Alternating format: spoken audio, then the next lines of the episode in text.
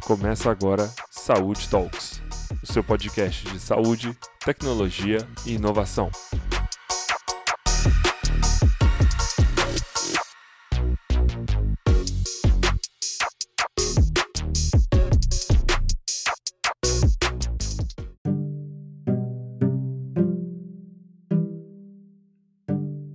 Olá, seja bem-vindo ao Saúde Talks, o seu podcast de saúde, tecnologia e inovação. Eu sou Bruno Nascimento, médico e professor de inovação em saúde da Faculdade de Medicina da UFMG. Estamos estreando o quadro Interconsulta, onde convidamos médicos, profissionais da saúde, especialistas e estudantes para conversar sobre a nova realidade da saúde no Brasil e no mundo. Nesse episódio, temos o advogado Bernardo Dias. Bernardo é formado pela PUC Minas, é o advogado responsável pelo escritório Ornelas e Caldeira ele é especialista em direito empresarial e direito público e está especializando em direito médico.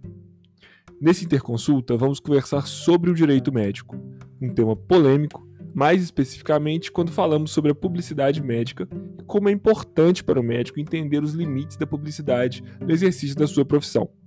Seja muito bem-vindo ao Interconsulta do Saúde Talks, Bernardo Dias.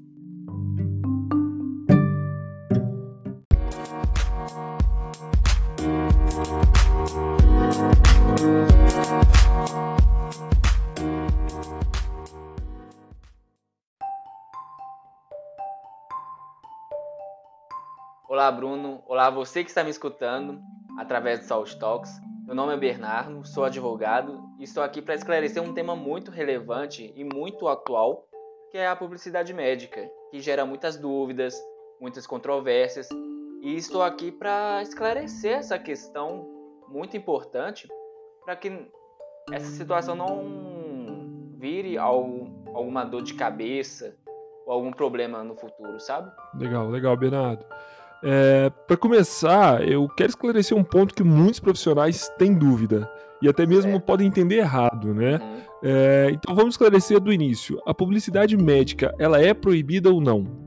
Então, Bruno, a publicidade, a publicidade médica, ela nunca foi vedada, sabe? Mas a forma como que os profissionais da saúde utilizam pode acarretar várias penalidades. Pode gerar, por exemplo, desde uma advertência simples até mesmo uma cassação, sabe, do registro no conselho respectivo. Quando o profissional da saúde ele é denunciado por publicidade indevida, ele tem que passar por uma sindicância, é, tem toda, todas as etapas administrativas em cima. Depois essa sindicância pode virar um PEP. O que é o PEP? É o processo ético ético profissional. E na conclusão desse processo, o, o profissional pode perder de, o direito de exercer a profissão, sabe? Uhum, uhum. E, Bernardo, quem regula o material que o médico pode ou não pode publicar? Então, quem regula essas normas é o próprio CFM, através de resolução.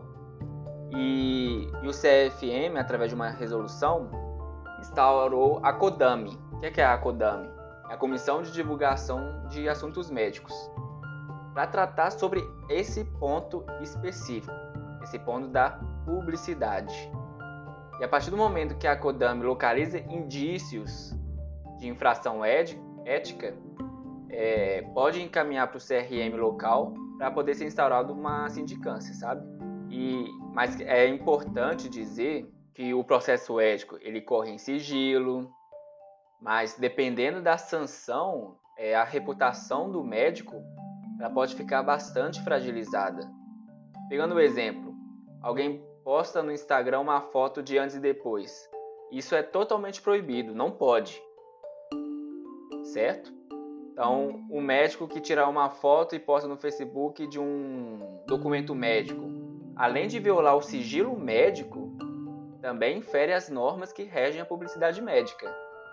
Já fiquei sabendo de situações, até mesmo a, a título de exemplo, o cirurgião X ele abriu uma live no Instagram para poder mostrar como que é o procedimento e tal e expondo o paciente. Isso é uma coisa que, aos olhos do conselho, é muito errado, sabe? É muito errado. E falando dessas, dessas fotos, né, desses relatos de resultado, é, que a gente vê muito esses antes e depois, isso sempre foi proibido pelo conselho, né? E a gente continua a ver muitos profissionais publicando esse tipo de conteúdo. Existe alguma discussão mais atual sobre esse tema em algum, algum outro conselho? Alguém tem falado alguma coisa diferente? Então, essa demanda é uma das questões mais debatidas dentro dos conselhos. Saiu uma resolução recente para os dentistas, que é a resolução 196 de 2019 do CFO, que está permitindo o antes e o depois, mas, claro, com vários critérios específicos, como, por exemplo, a autorização do paciente. É bem importante destacar que cada profissão tem o seu respectivo conselho e deve respeitar as normas que estão estabelecidas.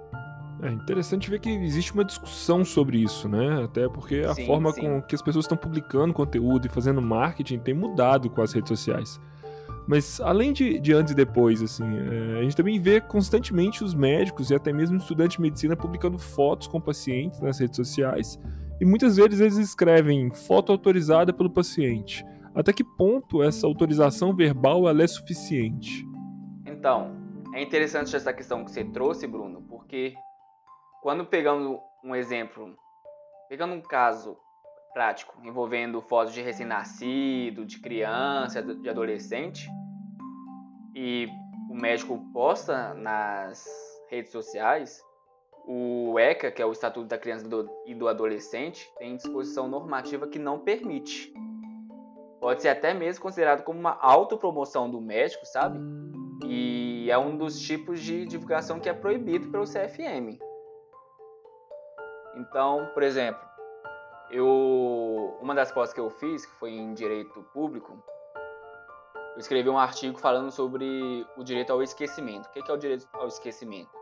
Alguém posta alguma coisa sobre você sem a sua permissão, sem o seu consentimento, é, gera toda todo embaraço, todo conflito em razão do não consentimento e, e depois a pessoa tem que responder, a pessoa que publicou tem que responder de, de forma judicial. Então, tem indenização, dentre outras sanções, sabe? Então, por que eu trouxe esse ponto? Porque a partir do momento que você expõe a outra pessoa sem a autorização, é a mesma coisa daquele provérbio que eu gosto muito. Há três coisas na vida que nunca voltam atrás: a flecha lançada, a palavra pronunciada e a oportunidade perdida. Então, tomem bastante cuidado no momento de publicarem algo. Pensem que é a vida de outra pessoa e a sua vida que está em jogo. Como diz minha mãe, saiba que todo ato, do mais simples que for, você é responsável por aquilo. Com certeza, sem dúvida. A gente já falou sobre o que é proibido, né? Acho que a gente já, já, já passou por essas, essas etapas. E eu acho que é uma discussão extremamente importante. Mas eu imagino que quem está escutando a gente agora é, possa estar se perguntando: então o que, que é permitido para o médico publicar de conteúdo nas redes sociais, respeitando as resoluções do conselho? Então, a publicidade está muito voltada hoje nas redes sociais. Então, tem profissional da saúde postando em Instagram, em Facebook, Twitter, agora o TikTok, principalmente por causa da, do isolamento que veio do, da pandemia da Covid-19, né? Então, não tem como fechar os olhos e dizer que é totalmente proibido. A publicidade ela já existia desde a época das listas telefônicas e nas revistas também, mas a grande controvérsia é como fazer. Então, o primeiro passo é a gente pega o juramento de Hipócrates, por exemplo, onde fala sobre a relação médico-paciente, a relação de confiança, reciprocidade, ética. Podemos com isso firmar as bases. Depois tem as resoluções. que os médicos devem respeitar. Então, existem três resoluções que a gente pega como base, que é a 1974 de 2011, a 2126 de 2015, a 2226 de 2019, que versam sobre matérias que estamos tratando, que é a questão da publicidade. E é até mesmo a título de curiosidade e tal, o CREMESP, que é o Conselho Regional de Medicina de São Paulo, ele fez um folder para auxiliar os médicos com oito dicas muito interessantes, muito importantes para auxiliar mesmo. Então, tem uma dica que fala, ó, não publica foto do seu paciente ou com o seu paciente, nem mesmo num bloco cirúrgico, sabe? Para contar o que vai fazer, o que foi feito. É... Não publicar imagens de antes e depois, certo? Não informar que é o melhor médico, médico em destaque, porque isso é uma autopromoção. Não informar preços, assim, ah, meu consultório é... a consulta é X. Isso é uma questão de concorrência desleal, presente, tipo assim, visível. Outra coisa interessante, nas páginas de clínicas, hospitais, casas de saúde e outras instituições de saúde também, devem constar, constar o nome do diretor técnico e seu, sua correspondente inscrição no CRM. É, o médico ele pode divulgar em suas redes sociais informações, entrevistas e publicar artigos, sempre visando o caráter educativo. Então, toda informação que você for colocar, postar, sempre tem colocar como base a questão educativa. Aquilo ali que eu estou postando é educativo? Aquela pessoa que está lendo vai, vai entender? Vai aprender algo? Então, se tá ok, se tá aprendendo algo, então beleza, tá ok, tá certo. E uma outra dica que eu adorei nesse folder que o, que o Cremesp fez, que é sempre que tiver dúvida, não tenha receio nenhum. Procure a Kodami do seu CRM. Procure. Eles vão estar lá para te auxiliar muito interessante. Esse documento é muito interessante. A gente já tinha conversado anteriormente a respeito dele, né, Bernardo? E eu acho que a gente vai disponibilizar um resumo para a gente poder compartilhar. Eu compartilho no meu Instagram, você compartilha no seu, para a gente poder informar o pessoal sobre esse conteúdo que ele realmente é muito importante.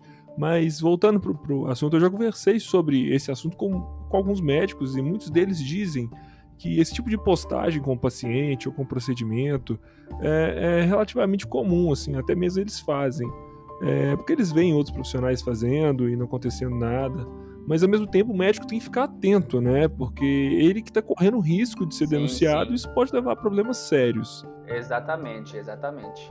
E é interessante, Bruno, você dizendo isso, porque muita gente pensa, ah, o outro não está não tá fazendo determinado ato, está publicando determinada coisa, não está acontecendo nada com ela. É aquele ditado popular que eu também gosto muito. Eu gosto de ditado popular, gosto de falar essas coisas, né? você não é todo mundo. Nossa mãe, nossas mães sempre falam assim: você não é a outra pessoa, né? Uhum. você é você. Uhum, com certeza. Então, se porventura você cometer alguma infração ética, você vai ser penalizado. E, Bruno, pode ter certeza, uma das piores dores do ser humano é ter a sua reputação atingida. Então, você que está me escutando, faça tudo direito. Respeite as normas que estão sendo submetidas a você para voltar só coisa boa. Porque a partir do momento que se o, se o seu conselho vê que você não está fazendo aquilo que as normas estão mandando, então é, é bem provável que você vai ter que responder alguma sindicância. E até mesmo se a sindicância, a sindicância pode voltar, virar a ser um processo ético, como eu já disse antes. Mas você que está me escutando, tenha três pilares na hora de publicar. aquilo que eu estou publicando é sens- sensacionalista? Não, então, ok. Aquilo que eu estou publicando, eu vou estar me autopromovendo? Não, ok. Aquilo que eu estou publicando vai gerar uma concorrência desleal? Não, ok. Então já pode pensar que aquela postagem que você fez nas redes sociais ou em outra mídia tá de acordo com os parâmetros legais. E aí eu vou voltar de novo. Foco na educação, foco no que você está propondo para o seu Uhum, público-alvo. com certeza, é a melhor saída. É. Deixa, deixa eu entender um, um ponto que você está falando. Vamos supor que eu sou um, um dermatologista e eu quero educar meu paciente sobre um novo procedimento que eu estou realizando ali na minha clínica. É, o que, que é necessário estar, por exemplo, num post do Instagram? O que, que é obrigatório para que ele esteja de acordo com a legislação? Então, como já falei que tem que tirar a questão sensacionalista, a autopromoção, tem que visar o caráter educativo e informativo. Na sua postagem tem que mostrar também o nome do profissional, a especialidade ou área de atuação, quando registrado no CRM, o seu número de inscrição no CRM também e o número do RQE. Certo? Uhum.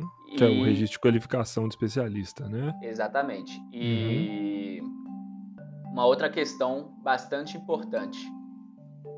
Toda informação que você for passar para o seu público-alvo, a informação deve ser clara, deve ser correta e deve ser objetiva, sob pena de ser considerado como publicidade enganosa. É, realmente é um, é um excelente resumo para quem quer começar a adequar suas postagens, né?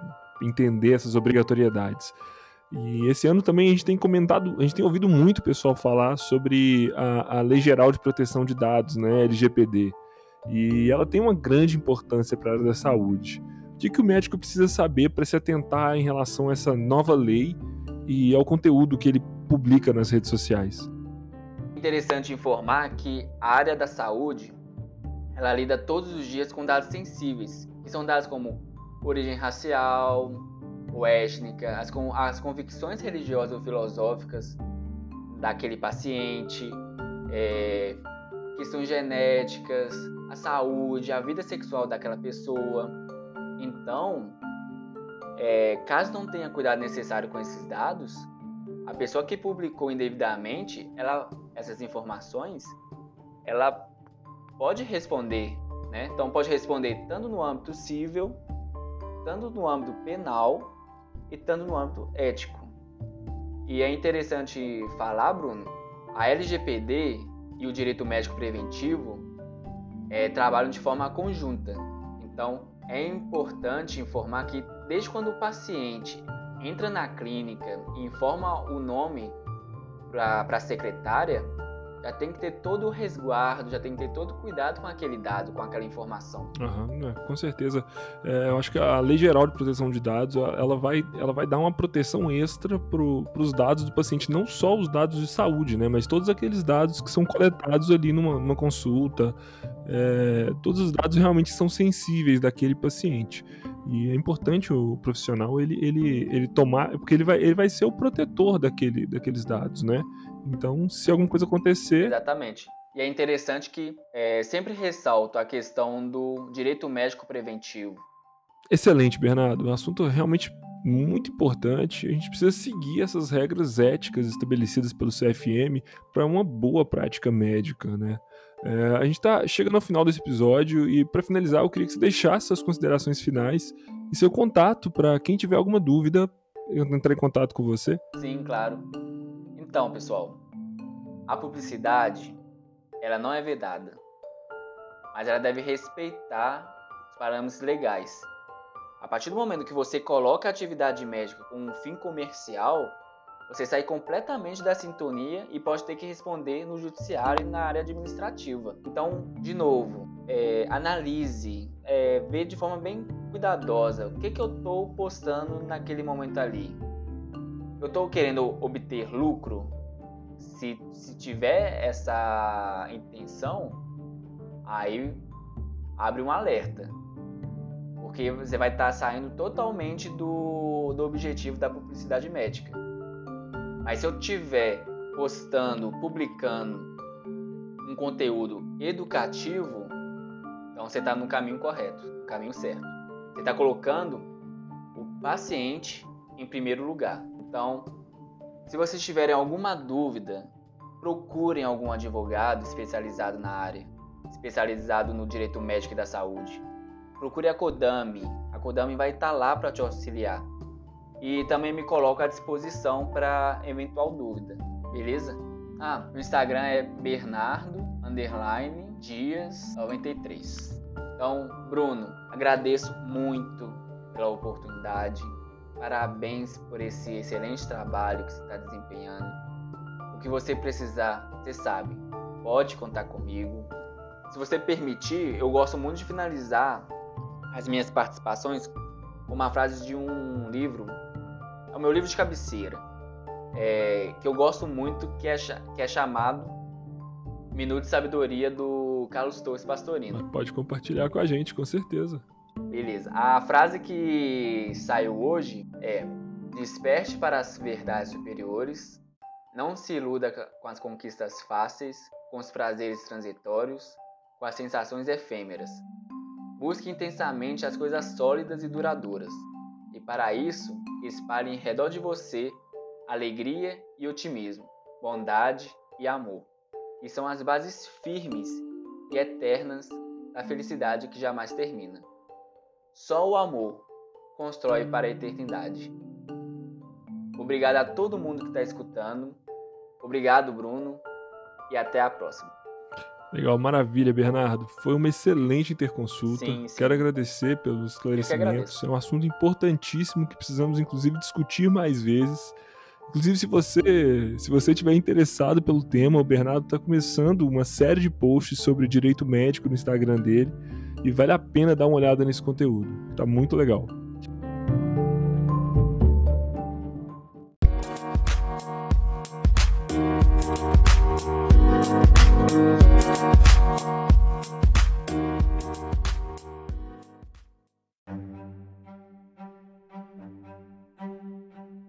Precisamos estar atentos à ética durante a prática médica.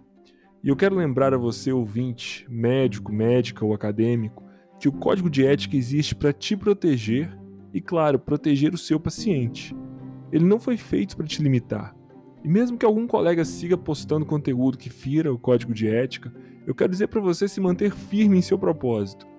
E aqui vai uma dica. Se você está com dificuldades para produzir conteúdo para o marketing no seu consultório ou clínica, sempre opte pelo caminho da educação. Empodere seu paciente, busca saber o que ele deseja saber sobre a sua especialidade, dê informações eh, de confiança ou até mesmo combata as informações falsas, é, tire dúvidas. Existem sim muitas opções de marketing para você alcançar seu objetivo e se manter dentro do que o CFM prega como, como ético dentro da prática.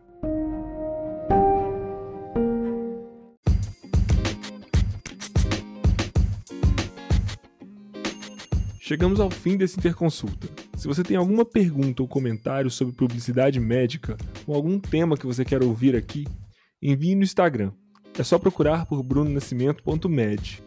Lembre de seguir o podcast na sua plataforma preferida e também de seguir no Instagram, onde continuamos a discussão do assunto da semana. Ah, e sempre lembre de conferir os links de inspirações na descrição desse episódio. Semanalmente falamos sobre saúde, tecnologia e inovação. Eu sou Bruno Nascimento e esse é o Saúde Talks.